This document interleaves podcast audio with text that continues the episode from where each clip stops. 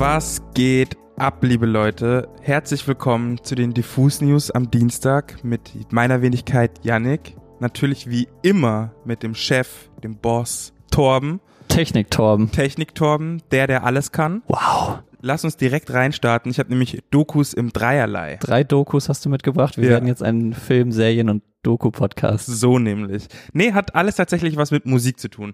Und zwar ähm, kam, ich glaube, letzte Woche eine Doku über Britney Spears raus. Die ist nur auf Hulu verfügbar, deswegen habe ich die noch nicht gesehen, aber die beschäftigt sich so mit äh, ihrem, ihrem Leben in der Öffentlichkeit und dieser niemals enden wollenden Hetzjagd auf ihre öffentliche Person und auch auf sie privat. Framing Britney heißt die? Genau, Framing Britney. Im Zuge dessen hagelte es extrem viel Kritik an Justin Timberlake, der da nicht ganz so gut weggekommen ist.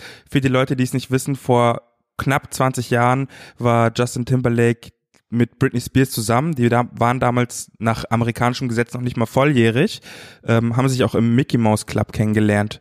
Kleiner Fun Fact. Noch ein kleiner Funfact, gibt ein legendäres Bild von den beiden in komplett Jeans-Outfit. Legendär, ikonisch auch, wenn man so möchte. Mhm. Ähm, der Hintergrund der Beziehung oder beziehungsweise das Ende der Beziehung ist ganz eklig verlaufen, weil während äh, die beiden zusammen waren, hat Justin Timberlake gerade sich seine Karriere als Solokünstler aufgebaut, nachdem NSYNC sich getrennt hatten. Er hat natürlich extrem von der Beziehung profitiert, weil Baby One More Time schon draußen war von Britney Spears, sie natürlich ein unfassbarer Megastar war und er sich dementsprechend so geil als als America's Darling inszenieren konnte. Mhm. Nach der äh, Trennung hat äh, Justin Timberlake sie in der Öffentlichkeit so als die äh, Untreue geframed, ohne jemals direkt oder konkret zu werden, ähm, was die Leute natürlich oder was die Medien aufgenommen haben wie die letzten, was die Hetzjagd nach Britney noch mal nur noch mehr befeuert hat. Sie hatte sowieso, sowieso schon so ein sehr sexualisiertes Image. Zum Beispiel, was ich vorher nicht wusste, ist, dass Crimea River ein Song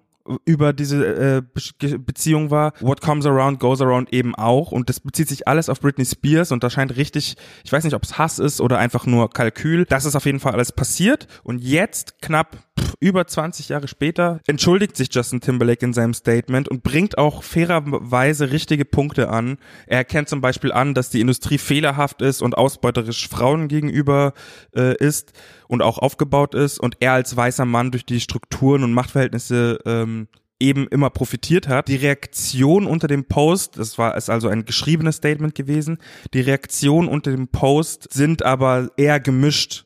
Vor allen Dingen gemessen an dem, was er sich hat zu Schulden kommen lassen, wirkt das Ganze irgendwie herzlos und wie von einem PR-Team geschrieben. Eine Userin schreibt ziemlich treffend, diese Reaktion ist frustrierend. Zu sagen, ich habe von einem misogynen System profitiert, ist etwas anderes, als zuzugeben, dass man die eigene Karriere mit misogynen Handlungen auf Kosten dieser Frauen aufgebaut hat. Die Verteufelung von Britney und Janet ist nicht einfach so passiert, weil du still geblieben bist. Du hast daran teilgenommen und das solltest du dir vielleicht eingestehen. In einem Statement entschuldigt sich Justin Timberlake nämlich auch für bei Janet Jackson für diesen Super Bowl ähm, Incident, wo er ihre äh, Brust entblößt hat und so weiter im Heat of the Moment, was für ihn auch überhaupt keine Konsequenzen hatte und nur für Janet Jackson und für die äh, für die für MTV und CBS, die damals die Show ausgestrahlt hatten. Sehr, sehr, sehr, sehr eigenartige Situation irgendwie, in der sich Justin Timberlake befindet. Und ich finde, mein Lieblingskommentar war einfach Alexa, play too little too late bei Jojo. Und das trifft's eigentlich. Ist einfach zu spät und zu herzlos für mich. Ja. Und was man noch dazu sagen muss, diese Doku auf jeden Fall, ich habe Ausschnitte bisher nur gesehen, noch nicht ganz, zeichnet auch ein ganz, ganz äh, traumatisches Bild von Britney Spears mal wieder. Und wenn man sich damit beschäftigt, unter was für einer Situation sie auch im Moment leidet, dass sie eigentlich gar keine Verfügungsgewalt mehr über ihr eigenes Leben hat, ähm, ja, ganz schwierig und kann einem sehr, sehr leid tun. Und hoffe, dass das, dass der Blick der Öffentlichkeit darauf vielleicht ein bisschen was äh, ausrichten kann. Voll. Kommen wir aber zur nächsten Dokumentation, die ich euch ans Herz legen möchte. Und zwar die Super Bowl Halbzeitshow von The Weeknd bekommt auch eine eigene Doku zur Entstehung. Ähm, das wird 90 Minuten Behind-the-Scenes-Material von dieser Produktion eben gesehen. Das wird auf jeden Fall sehr spannend. Der Trailer zeigt nur so 30 Sekunden und so ein paar O-Töne, aber ähm, man wird auf jeden Fall auch sehen, wie so eine riesige Produktion in Zeiten von Corona irgendwie verwirklicht werden kann. Und ich bin einfach nur gespannt, ähm, weil ich fand die Show phänomenal. Bin gespannt auch, wie wieder der Druck ist, ob, ob so ein Weekend bei sowas noch Druck erfährt. Und das wird Mhm. man sicher auch mitbekommen. Hatten wir ja, glaube ich, auch schon mal vor ein paar Wochen. Es war ja die teuerste Super Bowl Halbzeitshow. So, er hat sieben Millionen aus eigener Tasche nochmal draufgelegt und so, Portokasse. Ja, Portokasse. So sah es auch aus. Und ja, alleine diese zu erfahren, okay, wie kommt er so schnell quasi von den Rängen ganz oben aus diesem glitzernden Gang unten aufs Spielfeld und Mhm. so. Also wie wird das gelöst? Ähm, sehr, sehr spannend. Wann die aber rauskommt, weiß man noch nicht genau, im Laufe des Jahres. Die dritte Doku im Bunde, die ich jetzt ansprechen möchte, ist Biggie, I Got a Story to Tell. Ähm, da ist jetzt der erste Trailer von Netflix herausgekommen. Es gibt ja schon unfassbar viele Dokus über Biggies Tod, über den ganzen Beef zwischen Bad Boy und Death Row, den beiden Labels von äh, Biggie und Tupac und diese ganzen Verschwörungstheorien, wer ihn jetzt umgebracht hat und so weiter und so fort, bei Tupac genauso. Aber es gibt noch keine Dokumentation über sein Leben, sagt zumindest seine Mutter, keine, keine adäquate. Und Voletta Wallace heißt die Mutter und wird auch, wie der Trailer zeigt, sehr viel eben erzählen das erste Mal. Und ich habe Gänsehaut bekommen, weil ich finde die Geschichte von Notorious B.I.G. sehr interessant und sehr tragisch auch und gleichzeitig auch sehr motivierend, weil das ist auch ein O-Ton, der schon in, in dem Trailer zu hören ist, weil sehr viele Fehler, die er begangen hat, aus so einem Reflex herauskommt, ähm, für seine Familie und für seine Tochter sorgen zu wollen. Und ah, Gänsehaut, da habe ich einfach nur Gänsehaut bekommen. Ich habe auf jeden Fall Bock auf den 1. März, weil da wird die Doku auf Netflix erscheinen und dann werden wir mit Sicherheit nochmal drüber reden, weil ich äh, riesengroßer Notorious B.I.G. Fan bin. Biggie.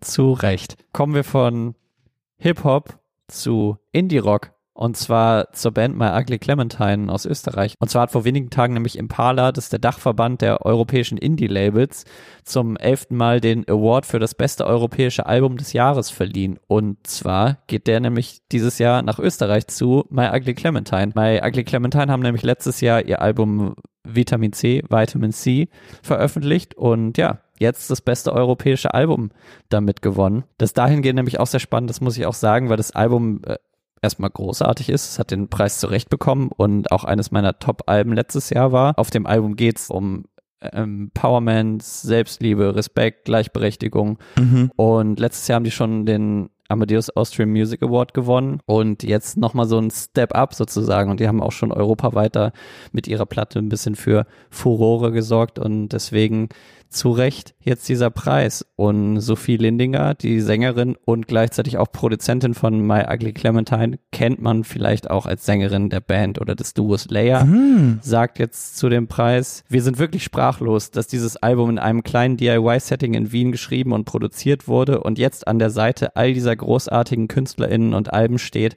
ist unfassbar. Umso mehr freuen wir uns auf den Moment, endlich wieder auf der Bühne stehen zu dürfen. Es wird großartig, all die Liebe, die uns und dem Album in diesem Jahr entgegengebracht wurde, zu zelebrieren und zurückgeben zu können. Genau, und sie spricht ja in ihrem Statement von all diesen großartigen KünstlerInnen und Alben. Und wenn man nämlich mal zurückschaut, wer alles schon diesen Impala Award für das beste Album des Jahres bekommen hat, da kann man wirklich sprachlos werden, denn Mhm. hier stehen so Namen wie Adele, Boah. The XX, Efterklang, Caribou, Apparat. Mhm. Und dann kann man schon sagen, das ist schon eine sehr, sehr gute Auszeichnung. DIY, DIY, DIY, sage ich dann nur. Hammer. Ne? Deswegen, wer das noch nicht gehört hat, hört euch mal die Platte von My Ugly Clementine an. Spätestens jetzt sollte euch klar sein, das ist ein sehr, sehr gutes Album. Herzlichen Glückwunsch. Und zu guter Letzt würde ich gerne noch über eine Musik-App sprechen. Wir werden vom, vom Serien- und Film-Podcast jetzt zum Technik-Podcast. Und zwar gibt es ähm, seit einiger Zeit eine neue Musik-App namens Juki. Ich hoffe, ich spreche es richtig aus. Buchstabiert wird das D-J-O-O-K-Y.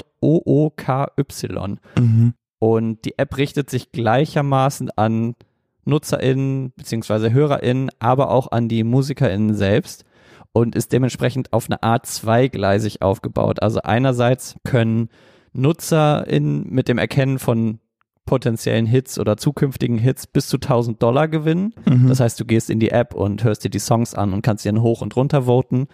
Ähm, und die User sind am Ende sowas, so ein bisschen wie A&Rs von einem Musiklabel, können sagen, hey, das ist ein geiler Song, der Mhm. wird abgehen, da setze ich jetzt was drauf. Genau, und man muss dann halt einfach versuchen einzuschätzen, wie gut ein bestimmter Song auch bei anderen Leuten ankommen wird. Spannend. Genau, und parallel dazu laufen dann die sogenannten Juki Music Awards ab, viermal im Jahr. Da können sich dann wiederum die Bands und KünstlerInnen anmelden und Preise bis zu 10.000 US-Dollar gewinnen.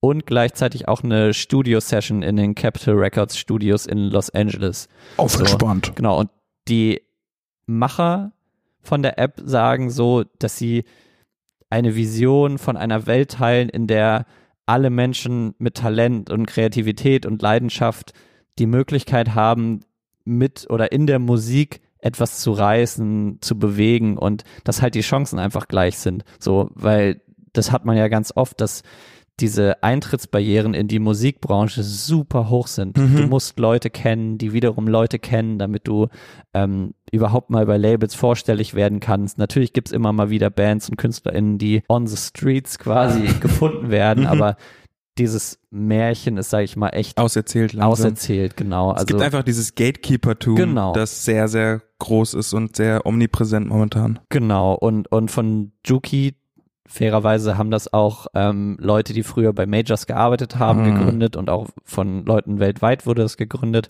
Und die sagen, unsere Mission ist es, die Musikindustrie zu demokratisieren, indem wir kreativen Talenten aus allen Ecken der Welt ermöglichen, die vernetzte Macht der Menschen beim Aufspüren, Erschaffen und Fördern großartiger Musik zu nutzen. Boah. Und was noch ganz spannend ist, bis zum 20.02. können sich Bands und KünstlerInnen noch bei der aktuellen Runde der Music Awards bewerben. Das heißt, wenn man schnell ist, hat man sogar noch die Möglichkeit, da mitzumachen. Und ein Taui abzustauben. 10.000 Dollar. Ach so, sogar. stimmt, ja, 10.000 MyBad, ja. Taui kann jeder von uns, der diese App hat, äh, Oh, bekommen. Also Yannick, meld dich an. ich, ich melde mich gleich an, Alter. Ich habe das Handy schon in der Hand. Muss man sich auch ein bisschen reinfuchsen, aber ähm, kann ich mir sehr gut vorstellen, dass da ähm, spannende Musiker und KünstlerInnen zu finden sein werden. Triff mich nur noch auf Juki am Scouten nach neuen Talenten. Hey, das war's auch schon wieder mit den Diffus News am Dienstag. Wir hören uns am Freitag wieder. Dann gibt's wieder eine Menge neue Musik. Ich bin gespannt, was so rauskommen wird. Ansonsten, du sagst es, wir wollen auf die, Verdammte Eins. genau, deswegen abonniert diesen Podcast, lasst einen Kommentar bei Apple Podcast da, teilt ihn mit euren Freunden, wenn eure Freunde den Podcast noch nicht hören und sich für Musik interessieren, Direkt cutten. direkt, direkt cutten Direkt und, und cutten. zwingen. So, Ja. Deswegen, naja, ansonsten wisst ihr, wie es läuft. Bleibt zu Hause, bleibt drin, gesund bleiben. Bussi, bussi, bye, bye. Ciao.